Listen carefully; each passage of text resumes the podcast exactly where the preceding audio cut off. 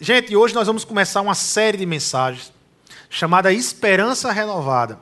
Essa série de mensagens é baseada em 1 Pedro. Então você já vai abrindo lá a sua carta de 1 Pedro, porque até a Páscoa todas as pregações são baseadas em 1 Pedro. Na verdade, nós vamos ver a carta de 1 Pedro toda.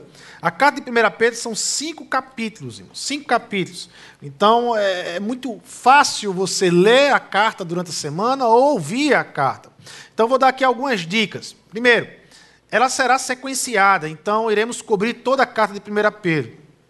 A pregação da manhã será diferente dos cultos da tarde e noite. Então, é, especialmente hoje, não. Está sendo a mesma mensagem. Né? O pastor Marcelo ele teve um problema de, de, de insônia, de não conseguir dormir, e aí ele não teve como fazer a mensagem dele para hoje, mas ele vai fazer a mensagem em áudio amanhã e vai liberar nos grupos da, da igreja o áudio da mensagem que ele ia trazer. Então, a, a, mas a partir do próximo domingo, a, a, mensagem que é pregada de manhã não é a mesma da tarde e noite, mas ela é uma sequência da carta de 1 Pedro.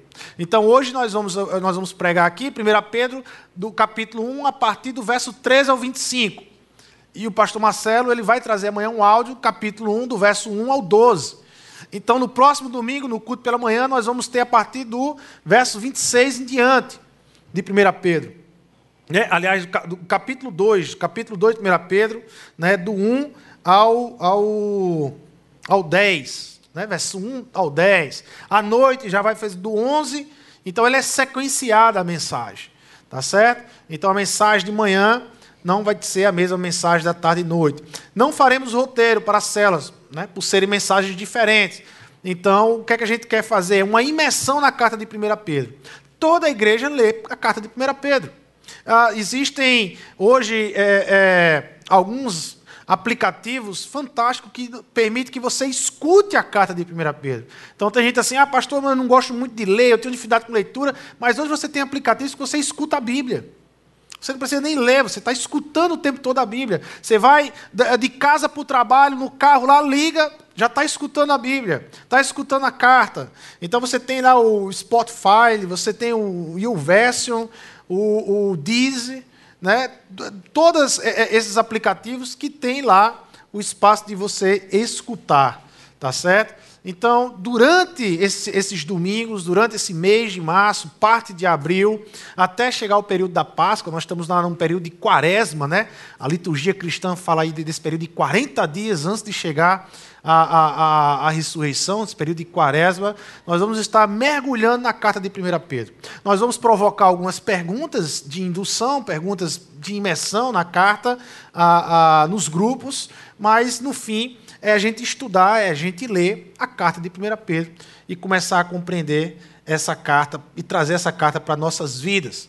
Eu tenho certeza que se essa carta entrar no nosso coração, ah, eu tenho certeza que a carta de 1 Pedro ela vai ter um poder transformador em nossas vidas. Poder transformador. Ela vai causar um movimento impactante na igreja e, consequentemente, aonde essa igreja estiver. Né? Vai ser um movimento impactante. Não porque é a carta de 1 Pedro, mas porque é a palavra de Deus. E a palavra de Deus, aonde entra, o coração que permite que a palavra de Deus entre, é transformado. E quando é transformado, é impactante esse movimento de transformação gerado pela palavra de Deus. Deixa eu dar um último aviso, um convite, na verdade. O pastor Marcelo está fazendo um grupo, montando um grupo de estudos, né? na verdade é um, como se fosse um clube de leitura, onde nós vamos estar durante aí dois, três anos aí, nós vamos estar lendo vários livros e estudando vários livros. Nós vamos ter grupos de estudo, nós vamos ler nós vamos pontuar aquilo que nos chamou a atenção na leitura, e nós vamos nos encontrar para conversar sobre a leitura. Tá certo? Durante esse tempo, ele tem convidado muito as mulheres, mas também é para os homens também. Então, se você quiser fazer parte desse grupo, ah, manda uma mensagem para mim, tem aí no, no, no, no, informativo, tem meu celular, tem também o telefone do pastor Marcelo, tu manda uma mensagem e diz, eu quero participar do grupo de estudo, eu quero fazer parte desse grupo de estudo e começar a estudar. E precisa que você mande hoje isso, porque amanhã a gente vai estar fazendo a compra dos livros. Então, a, a, antes da gente fazer a compra dos livros, a gente vai mandar uma mensagem para vocês explicando como é que vai funcionar esse clube da leitura que nós vamos acontecer aqui na, na, na igreja ah, nesses próximos três anos aí com vocês. Tá ok? Então, muito simples. Manda uma mensagem para mim, ou manda uma mensagem para o pastor Marcelo, ou manda uma mensagem para o pastor Paulo. Eu quero fazer parte desse clube da leitura, eu quero fazer parte desse estudo, desse grupo, e a gente vai incluir você no estudo, numa espécie de caminhada, saber e fazer. Gente, a mensagem de hoje tem como tema integridade em meio à corrupção. Está lá em 1 Pedro.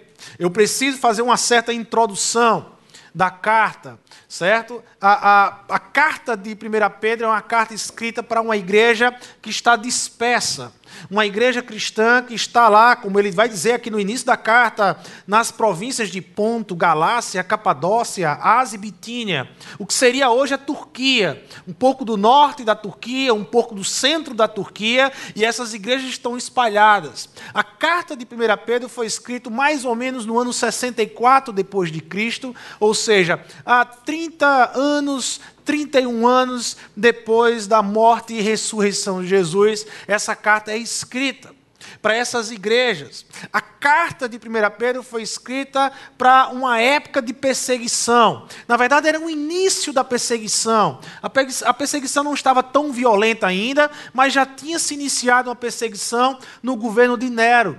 Nero foi um dos primeiros imperadores romanos a perseguir o cristianismo, a perseguir a igreja. Aliás, na mão de Nero, dois grandes escritores da, da, da Bíblia morrem na mão de Nero.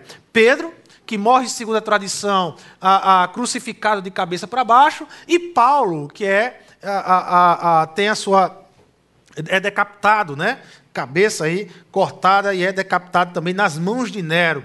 Então essa perseguição começa em Roma, mas essas cidades que Pedro ah, fala aqui eram cidades que tinham ligações direto com Roma, porque tinham as estradas romanas que davam nessa cidade, e a perseguição que começou em Roma começa a se alastrar por essas cidades. E no meio dessa perseguição, no meio do sofrimento, no meio da luta, no meio da dor, Pedro escreve essa carta para encorajar esses irmãos através de uma esperança renovada.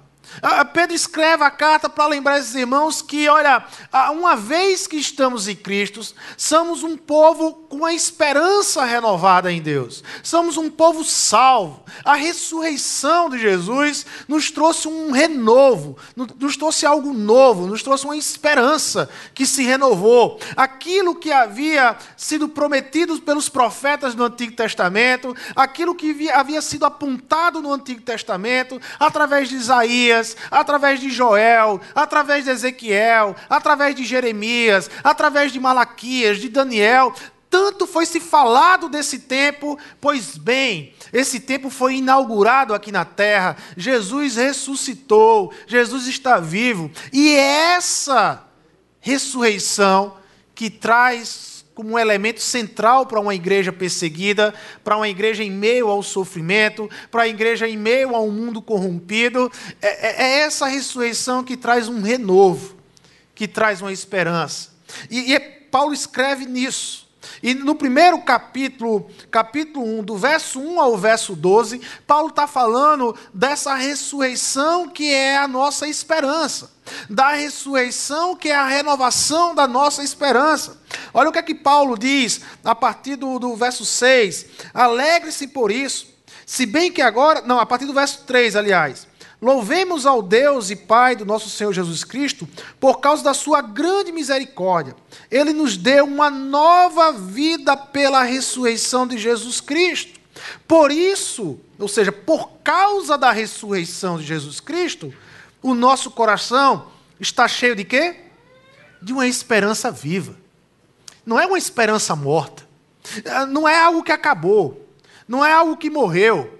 Não é algo que se foi é algo que está vivo, é real. A ressurreição entrou na história. O milagre, aquilo que havia sido prometido pelos profetas, o derramamento do Espírito Santo prometido por Joel, a, a, a videira que seria erguida em Israel prometida por Isaías, a, todas as promessas dos profetas é real, aconteceu na pessoa de Jesus Cristo.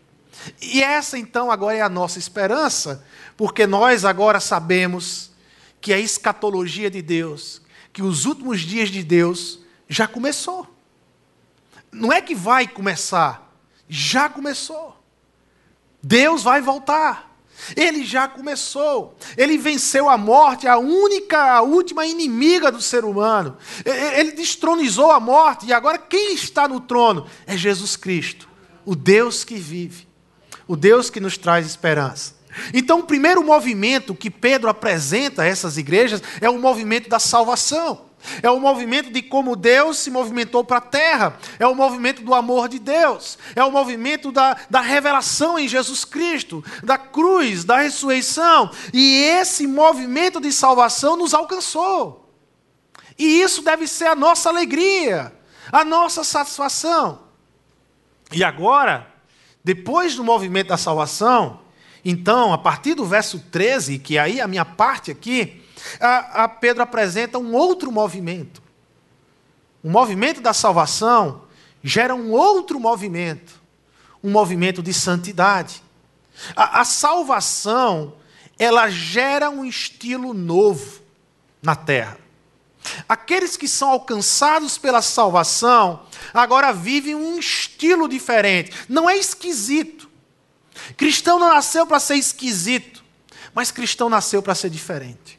E, e, a salvação, ela produz esse movimento, um movimento de santidade, um movimento de reverência, um movimento de amor, um movimento que vai impactar a terra, um movimento que faz com que a igreja seja chamada por Jesus Cristo a igreja do sal e da luz, que promove esse movimento. E aqui entra uma preocupação, algo que tem me preocupado nos últimos dias. Na verdade, nos últimos meses, de dezembro para cá, eu tenho pensado muito sobre isso. Eu tenho percebido que existe uma busca desesperada por satisfação, por se sentir realizado, por ser feliz. Tudo bem que esse movimento seja de pessoas que não conheçam Cristo. Mas esse movimento também tem sido na igreja. De pessoas que foram alcançadas pela, pelo movimento da salvação. De pessoas que foram apresentadas ao Evangelho. De pessoas que foram apresentadas a Jesus Cristo. E essas pessoas que têm o Evangelho, essas pessoas que são salvas em Cristo Jesus, continuam tentando buscar a felicidade em algum outro canto. Continuam com a sensação de que falta algo para ser feliz. Ah, ah, ah, existe alguma coisa a mais para eu ser feliz. Existe alguma coisa a mais para eu me sentir realizado. Existe algo além de Cristo, além do Evangelho, que me faça feliz. E isso tem me preocupado. Porque essa busca por felicidade e por realização na igreja tem produzido ah, muitas distorções com relação à palavra de Deus. A teologia da prosperidade por que você acha que a teologia da prosperidade existe? A teologia da prosperidade existe para um tipo de público, para alcançar um tipo de pessoa. É pessoas que querem ser prósperas. Pessoas que não se sentem prósperas por ser alcançadas pelo Evangelho, mas prosperidade material. Não tem nada de pecado buscar prosperidade material. O problema é que quando essa prosperidade material é o sentido de você ser feliz de você se sentir feliz. A, a, a, busca por se sentir realizado. E tem produzido uma teologia coaching, uma teologia de massageio de ego. De, de domingo a domingo, pessoas que têm procurado igrejas, esbarrotado igrejas, para ter o seu ego massageado. Ah, para se sentir o principal. Para se sentir a, o Cristo na cruz. Essa busca por satisfação tem gerado um evangelho distorcido. Em 2019, o livro mais vendido no Brasil foi um livro chamado Felicidade e Modos de Usar. Esse livro foi produzido por três pensadores aqui do Brasil: o Carna, o Pondé e o Cortella. Na verdade, era um debate entre eles sobre o que é ser feliz, e aí foi produzido esse livro. Esse livro foi um livro mais vendido do Brasil em 2019. As pessoas estão buscando o que é ser feliz.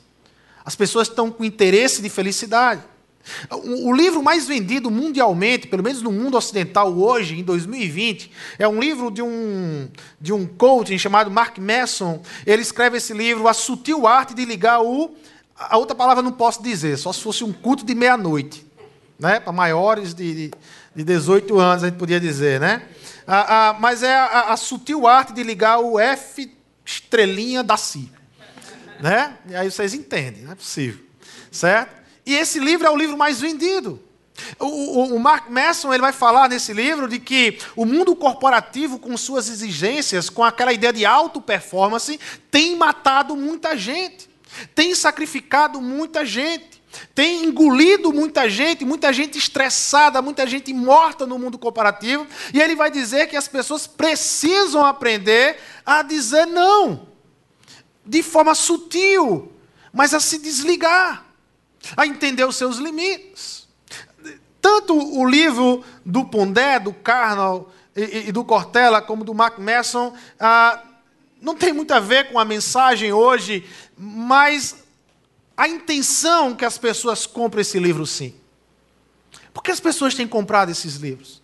Porque eles são os primeiros lugares na leitura do mundo, do Brasil. Ah, porque as pessoas têm buscado uma vida de satisfação. As pessoas querem se sentir satisfeitas, realizadas, felizes. Existe no mundo um movimento nessa busca. Então, o nosso mundo ocidental, pós-iluminista, constrói suas narrativas sobre satisfação, sobre ser feliz. E, na verdade, a busca por satisfação esconde algo. Quem está buscando satisfação desenfreadamente está fugindo do sofrimento.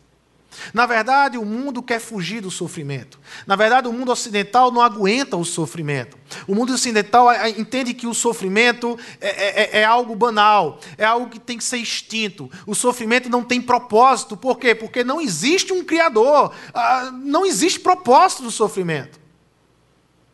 Não existe um autor do universo. E se não existe um autor do universo, não existe propósitos na vida e cada um vai buscando o seu propósito e o sofrimento é um empecilho, é um mal que não deve, deveria existir. E cada vez mais é uma sociedade que busca fugir do sofrimento em busca de uma vida satisfeita, realizada. Uma vida feliz. Mas na busca por satisfação, as pessoas encontram a narrativa do mundo sobre o que é ser feliz, sobre o que é ser uma pessoa realizada.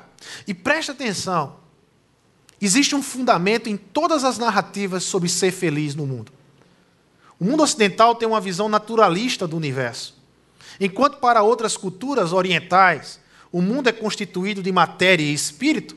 Para o mundo do pensamento ocidental pós-iluminista, ele é constituído apenas de forças físicas que interagem de forma totalmente desprovida de qualquer coisa que possa ser chamada de propósito. No fim, então, o sofrimento não passa de um mero acidente indesejado, mas sem propósito. O que eu quero dizer é que qualquer tentativa de se buscar realização, ela não passa pela observação de um Criador fora da humanidade de um Deus que criou a humanidade. E se Deus criou a humanidade, o propósito de ser feliz, o propósito de se sentir realizado, só pode estar em Deus. É, é Deus que deve me dizer o que é ser feliz. É, é Deus que criou todas as coisas que tem a resposta do que é ser uma pessoa realizada. Mas num mundo em que suas narrativas, ou Deus fica de lado, ou simplesmente não existe Deus, a busca pela felicidade, a busca por, por se sentir realizado, está em você. É em você mesmo. É você que tem que dizer o que é que te faz feliz. É você que tem que dizer o que é que, se, o que, é que te faz sentir realizado. E em cima disso, busque. Cada um buscando a felicidade à sua maneira cada um atropelando o outro, por quê? Porque eu quero ser feliz. Cada um passando por cima do outro, por quê? Porque a minha felicidade é mais importante do que a sua felicidade. É um mundo individualista. É um mundo em que, na busca pela felicidade, tem dois grandes elementos: egocêntrica e autônoma. É um mundo egocêntrico e um mundo autônomo, independente. É interessante que esses dois elementos, egocêntrico e autônomo, se encontram em Gênesis 3, na rebelião de Adão e de Eva contra Deus. Mas graças a Deus que o nosso Deus, ele entrou na história, ele introduziu na história humana uma outra narrativa. Entre tantas narrativas que tem sobre o que é ser feliz, Deus colocou a sua. E essa é a narrativa da igreja. Essa é a nova narrativa, a nossa narrativa, a narrativa cristã, a narrativa bíblica, a narrativa que diz que para eu entender o que é ser feliz, eu preciso buscar essa felicidade no Criador, porque Ele criou todas as coisas, Ele nos formou. E quando eu me conecto com o Criador, quando eu vivo no propósito do Criador, eu vivo no propósito da criação. E assim, vivendo no propósito, conectado com o Criador, eu sou feliz. Eu me sinto realizado. Porque eu me reconectei com o Criador. A proposta da satisfação na narrativa bíblica é submissão e não autonomia. A Bíblia diz que para eu e você ser feliz, nós só vamos conseguir ser felizes se formos submissos a Deus. Se colocarmos o nosso coração debaixo da vontade de Deus. E quando eu coloco meu coração debaixo da vontade de Deus, quando eu abro mão da minha autonomia, quando eu me submeto a Deus, eu encontro felicidade. Eu me sinto realizado no Senhor. Essa é a proposta da Bíblia tão diferente da proposta do mundo. E sabe qual é o meu medo? É que em meio à perseguição, ao sofrimento, à luta que a vida traz, em meio a isso, nós não somos apenas tentados a perder a esperança, como os nossos irmãos aqui da Capadócia, da Galácia, da Bitínia estavam sendo tentados. Nós não somos apenas tentados a perder a esperança, nós somos tentados a abrir mão do caráter, a abrir mão de valores cristãos, a abrir mão de princípios. E, e entenda, nós somos, somos tentados a relativizar a fé, relativizar o cristianismo vivido. Relativizar não significa abrir mão de tudo. Relativizar a fé é eu abrir, é eu abrir mão de algumas coisas, aquelas que incomodam a minha alegria. Aquelas que incomodam a felicidade segundo eu e não segundo Deus. Aquilo que incomoda a minha felicidade segundo eu, ah, eu, eu abro mão. Mas aquilo que a Bíblia me ensina, que não toca na minha felicidade segundo eu, então eu creio. Ah, nós muitas vezes nos tornamos o crente mergulha e pula. Né? Eu mergulho nas promessas e pulo nos mandamentos. Né? Eu, amo as promessas de Deus, mas os mandamentos eu deixo de lado. Né? E, a, gente acaba vivendo uma vida não íntegra, não por completa, não inteira. Vivemos uma fé, como disse um teólogo, uma fé malandra. Uma fé que está o tempo todo com a malandragem, aquilo que é bom para mim, eu fico, aquilo que é mal para mim, eu coloco de lado nas Escrituras. E é aqui onde encontramos o nascedouro para que a corrupção encontre lugar em nosso coração, gente. E corrupção aqui é abraçar qualquer proposta de felicidade que não venha de Deus. Qualquer proposta de felicidade que não venha de Deus. Integridade em meio à corrupção é um chamado a eu viver por inteiro a palavra de Deus.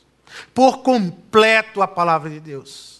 É eu não abrir mão de nenhum mandamento de Deus, por mais que o meu coração, por mais que o meu desejo seja o contrário ao mandamento de Deus, eu, eu, eu fico com o mandamento de Deus. Eu pago o preço de ficar com o mandamento de Deus. E aí eu me torno essa sal e luz na terra, íntegro em meio à corrupção.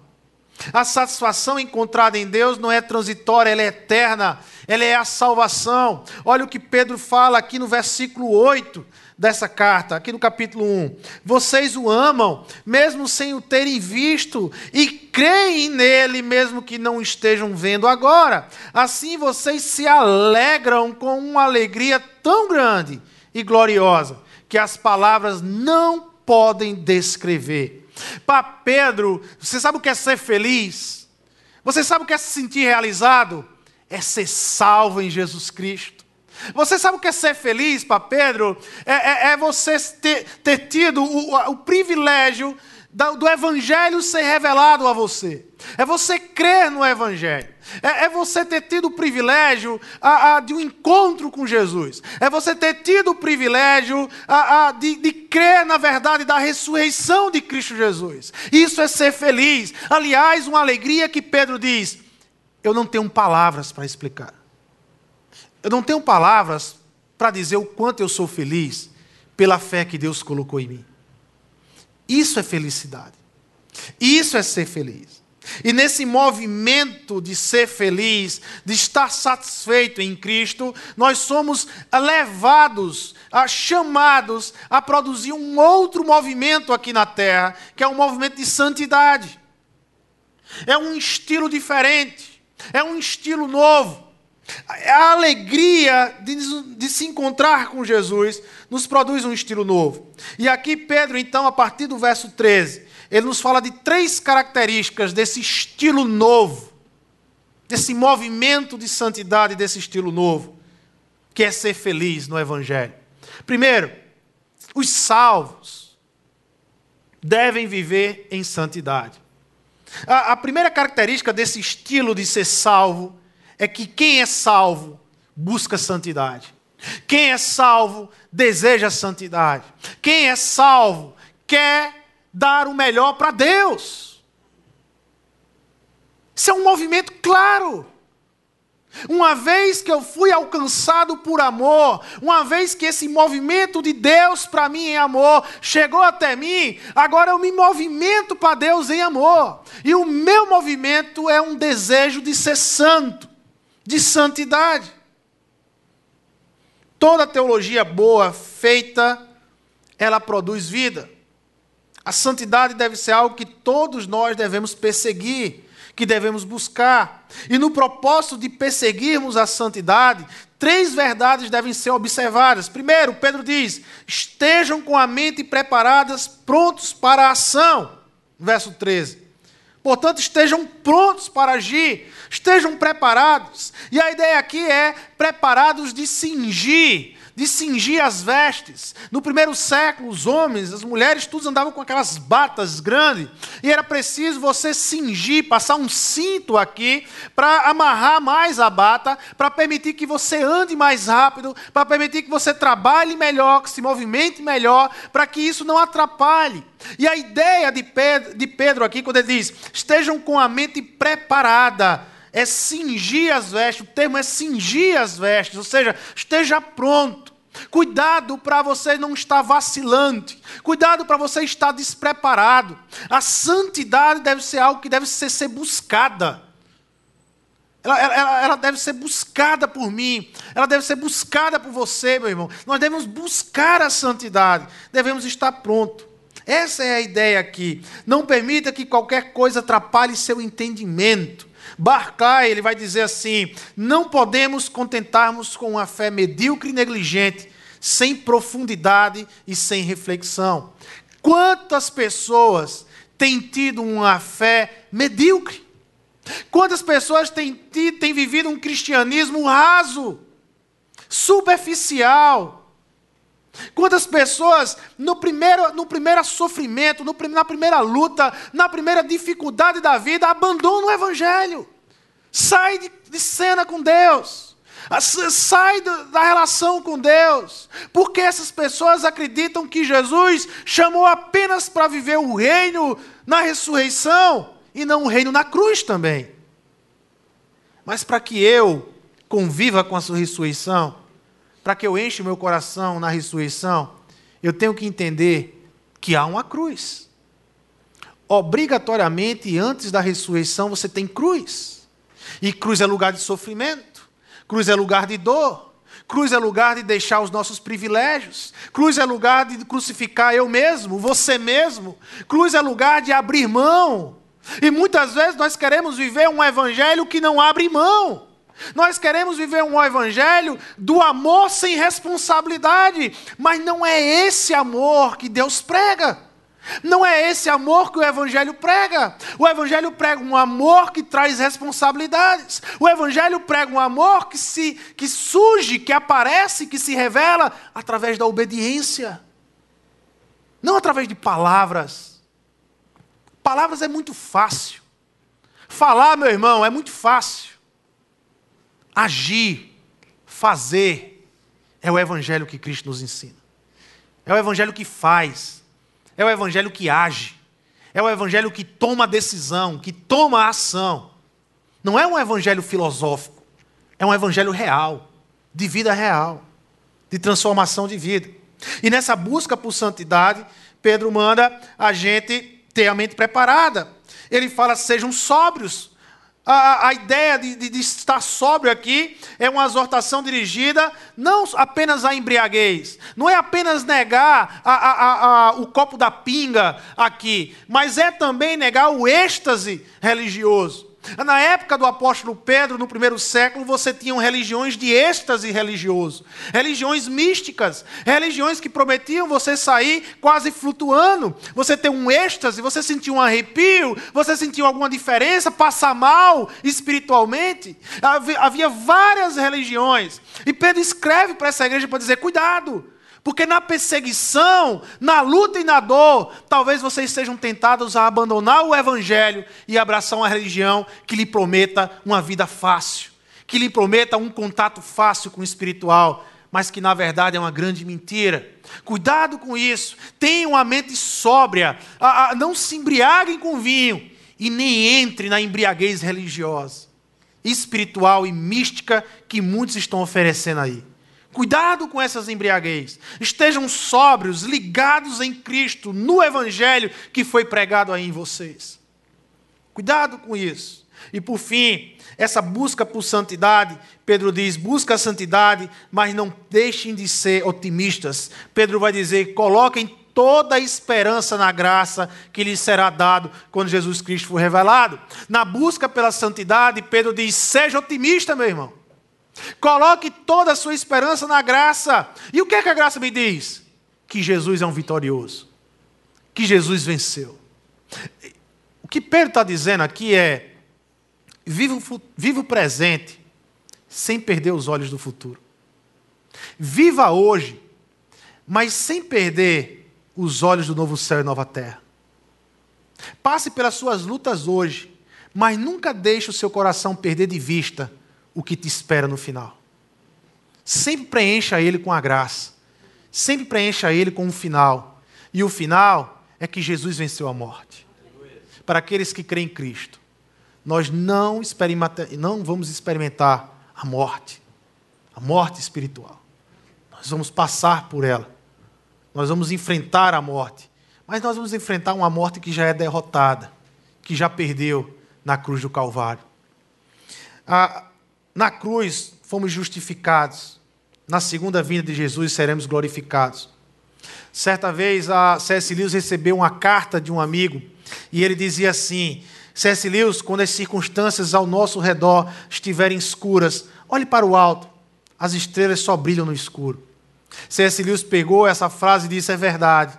Todas as vezes que eu passo pelo sofrimento, pela dor, e C.S. Lewis perdeu a esposa com problema do câncer, e, toda vez que ele está passando pelo vale da sombra da morte, C.S. Lewis diz: vale a pena olhar para o alto. É de lá onde vem a luz de Deus. É de lá onde vem um socorro bem presente. Segundo ponto, os salvos devem viver numa reverência.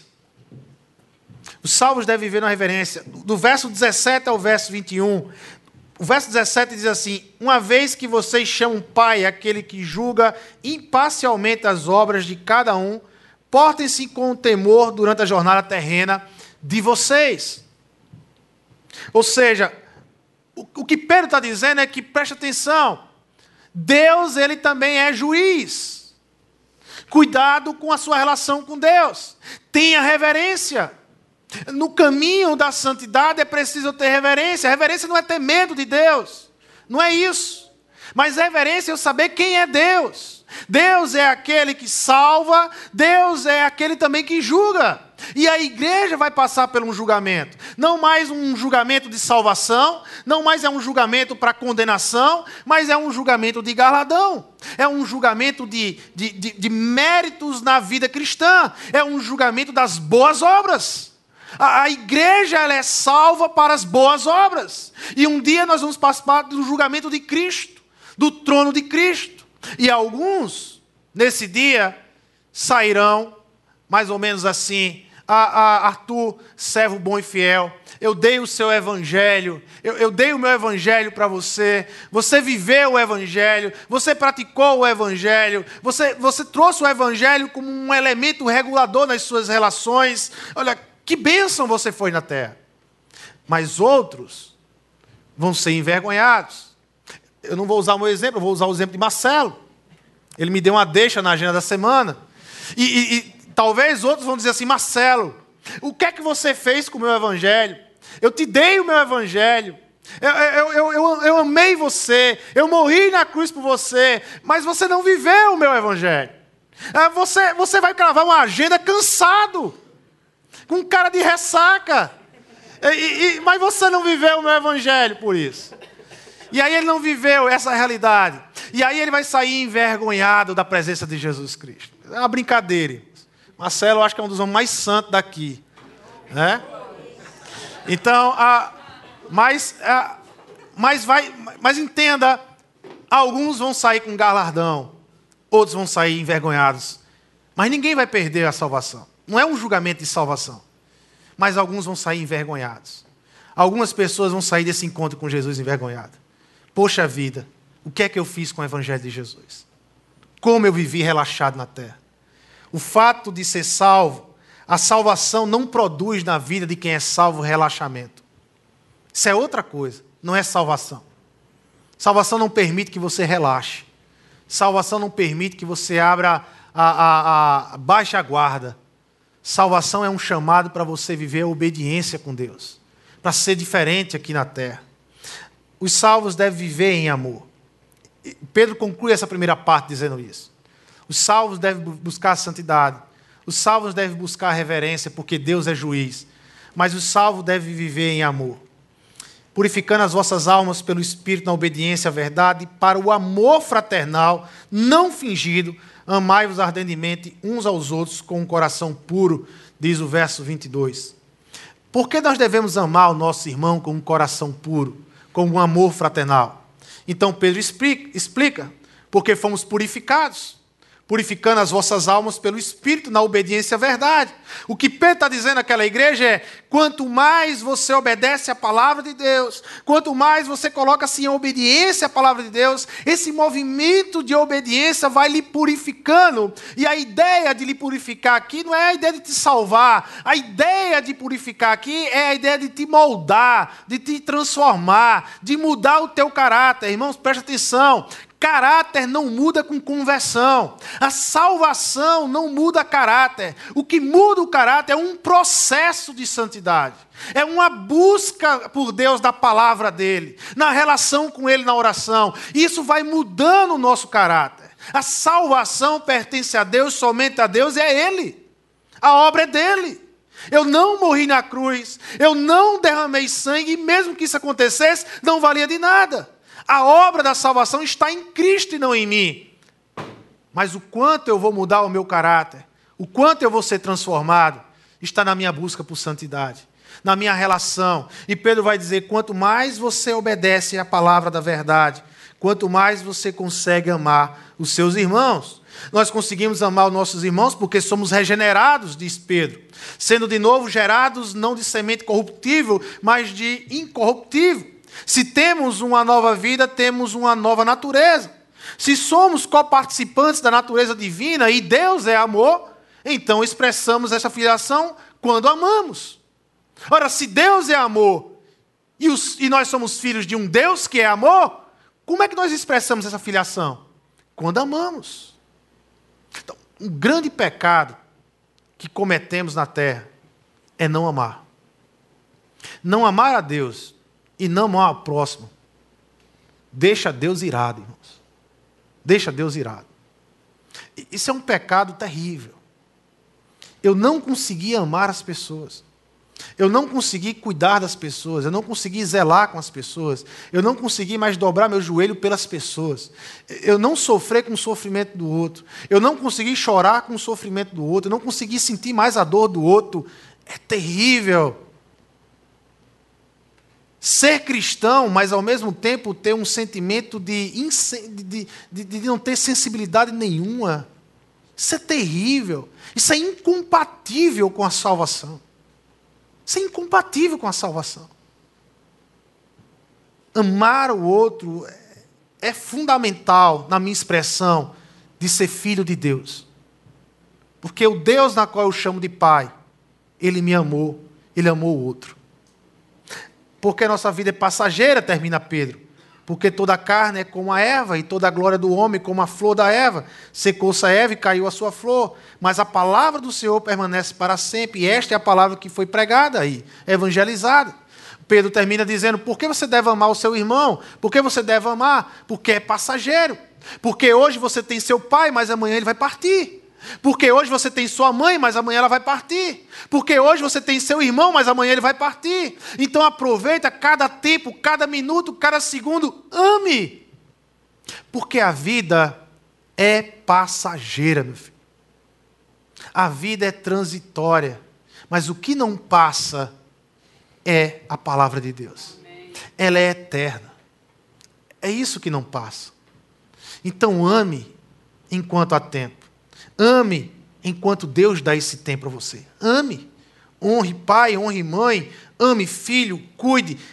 Invista tempo nas relações com pessoas. Diminua tempo na sua relação com objetos e com coisas. Invista tempo na relação com pessoas. Eu quero concluir. Nós somos tentados, dentro de nossas fronteiras religiosas, a abraçar esta fuga do sofrimento. Somos tentados. Seria a, a infantil da minha parte dizer que não, essa questão de fugir do sofrimento não é uma tentação, mas é uma tentação. Somos tentados de encarar a vida cristã como uma busca por satisfação, como se a vida cristã fosse uma busca por satisfação.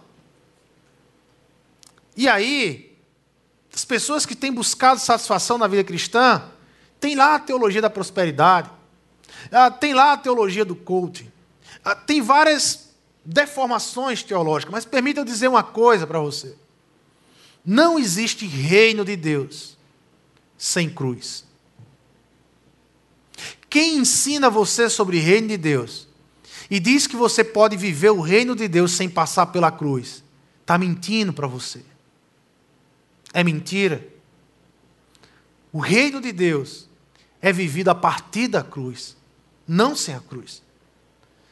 Quando Jesus olhou para uma multidão que estava seguindo e os seus discípulos, então Jesus olhou para essa multidão e olhou para os seus discípulos e Jesus foi muito claro. Se alguém quiser vir após mim, negue-se a si mesmo e tome a sua cruz e siga-me. Não existe vida no reino sem sacrifício na minha vida. Não existe vida no reino sem eu ter que abrir mão de muita coisa que eu gostaria de não abrir mão na minha vida.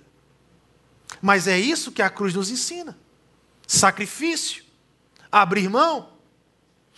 A busca por santidade não é uma opção daqueles que amam a Cristo. Jesus, certa vez, vai dizer para os seus discípulos: Se me amais, se me amais, guardai os meus mandamentos. Obediência, guardar os mandamentos, cumprir os mandamentos, obediência é a maneira que nós dizemos para nós mesmos, para o mundo e para Deus: Eu amo o Senhor. Eu amo o Senhor, por isso eu lhe obedeço.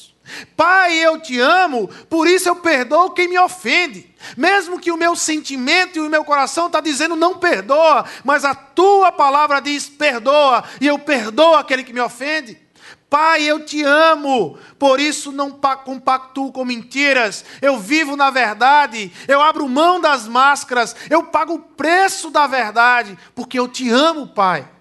Pai, eu te amo, por isso sirvo com alegria o meu próximo. Eu não fico murmurando, eu não fico reclamando, mas porque eu te amo, Pai, eu sirvo a quem precisa. Eu, eu entendo as necessidades, eu chego para servir. Pai, eu te amo, por isso eu honro meus pais. Ah, eu tenho muitas inquietações com relação aos meus pais. Eu tenho muitas dificuldades em alguns mandamentos dos meus pais. Eu tenho algumas perguntas a fazer meus pais. Mas porque eu digo que te amo, eu honro os meus pais aqui na terra. Pai, eu te amo, por isso eu cuido e honro da minha esposa. Eu amo o Senhor, por isso eu honro e cuido do meu esposo. Ah, tem dias que eu não estou afim, tem dias que eu não quero honrar minha esposa, tem dias que eu não quero cuidar da minha esposa, mas porque eu te amo, Pai, eu obedeço a tua palavra. Pai, eu te amo, por isso eu não abandono o chamado de discipular os meus filhos. Ah, por mais que o mundo coloque tarefas sobre a minha vida, por mais que o mundo me chame a abrir mão da responsabilidade de discipular os meus filhos, porque eu te amo, eu vou discipular os meus filhos e as minhas filhas. Percebe? O amor de Deus se revela na obediência, não em palavras. Certa vez, C.S. Lewis disse assim: O que amamos? Isso é uma pergunta que ele fez o que amamos quando amamos nosso Deus. O que C.S. Está perguntando assim: o que é que você ama enquanto você diz que ama Deus? Essa é a pergunta. Deixa eu formular aqui melhor. Ah, e aí você não precisa responder, mas responda entre você e Deus. Deixa eu formular melhor essa ideia de C.S. Lewis. Em que área da vida eu invisto mais? Qual é a área da minha vida que eu tenho investido mais? Onde gasto a maior parte da energia, do tempo, dos pensamentos e do dinheiro? Essas respostas revelam geralmente onde o nosso tesouro está, aonde o nosso coração se encontra. Aonde é que eu tenho investido? O que é que me chama mais atenção? Eu estou apaixonado por quem? A minha vida ela é movida por uma paixão. Sempre é movida por uma paixão. Nós estamos apaixonados por alguma coisa. A questão é por quem? Por quem você está apaixonado? Por quem você vive? Qual é a paixão que te move aqui na terra, meu irmão? A maravilha do Evangelho é que ele revela a paixão de Deus. Embora ainda nós sendo pecadores, ele se entregou por nós. Derramou o sangue do seu próprio filho na fragilidade da carne e sofreu por nós até a morte e morte de cruz. A partir do evangelho, qual é a paixão de Deus? O que é que move Deus para a terra? Se tivesse um espelho aí com você, eu ia pedir para você olhar para você mesmo. Olhando pelo Evangelho, Deus é apaixonado por nós, irmãos. Deus é apaixonado pela igreja dele. Deus ama a igreja dele. A grande pergunta é: você é apaixonado por quem? Quem é a sua paixão? O que é que tem te movimentado aqui na terra? Deus eu sei. O amor de Deus é por nós, é pela igreja dele. E ele derramou o sangue por essa igreja. Mas e eu e você? Nós somos apaixonados por quê? Nós precisamos viver uma vida apaixonada por Deus, irmãos.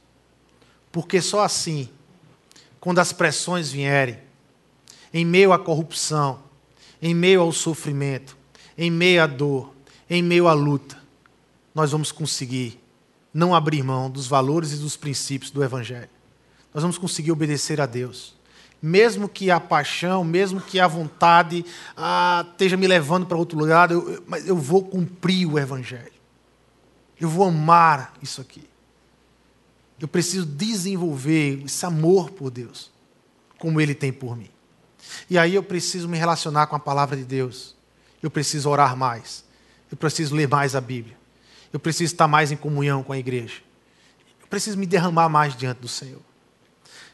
Essa noite eu quero que você saia com esse desafio. Eu preciso estar mais apaixonado por Deus. Deus precisa ser minha paixão. Porque se hoje está tudo bem, amanhã pode mudar a situação. As circunstâncias podem mudar da noite para o dia. Tudo pode ficar mais difícil para você. Mas o que não muda é teu coração.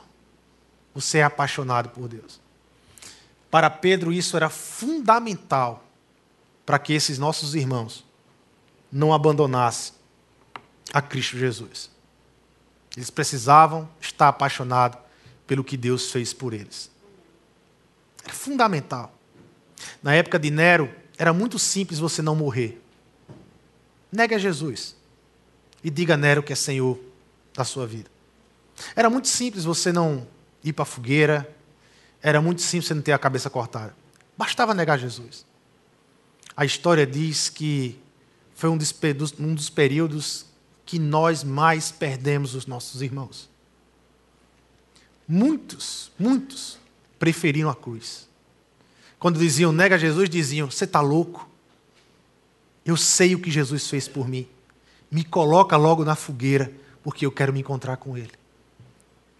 Nós às vezes vivemos um evangelho tão light, irmãos, que perdemos a paixão por Deus. Que nós possamos voltar a estar apaixonado por Deus, apaixonado pelo Senhor. Vamos orar? Senhor Deus e Pai, nós queremos te agradecer por tua bondade, por tua misericórdia. Obrigado, Senhor, por isso. Obrigado pela tua palavra, pelo teu evangelho. Deus que nos ensina, que nos revela um Deus de amor. Um Deus que se movimentou até nós em amor, Senhor. Deus usa o teu espírito que está em nós para produzir um movimento de volta, envolvido pelo amor e obediência. Para que as pessoas lá fora possa olhar o testemunho desta igreja. Uma igreja que paga o preço, uma igreja que prefere obedecer, Pai amado, os teus mandamentos, uma igreja que não diz que te ama apenas de boca, mas uma igreja que faz o amor acontecer aqui na terra.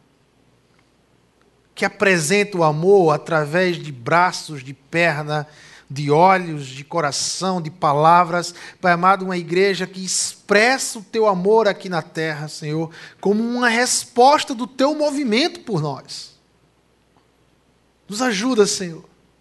Nos ajuda a nos alinharmos com a tua palavra, a obedecer a tua palavra e, e, e nesse obedecer transforma o nosso caráter, transforma a nossa vida.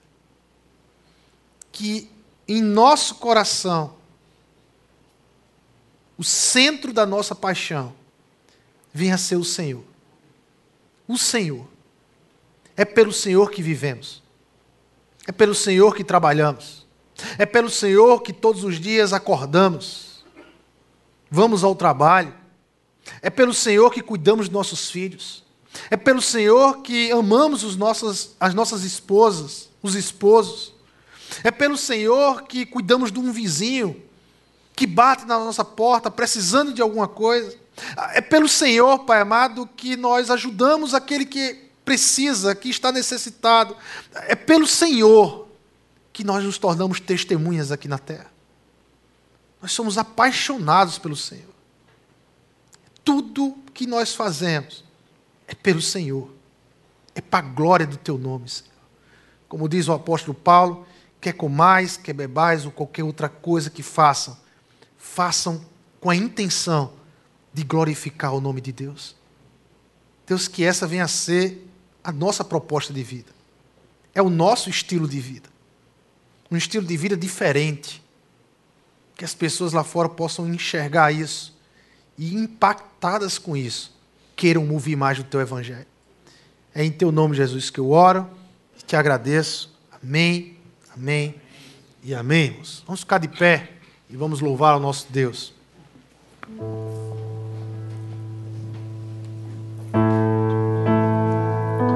Ele é a nossa esperança. E a palavra dele jamais passará. Como o pastor falou aqui, jamais passará. Ele quem nos capacita diariamente. Vamos cantar? Tudo posso em ti. Fortaleza minha, eu espero em ti, firme nas promessas, tudo vai passar, mas a tua palavra permanecerá.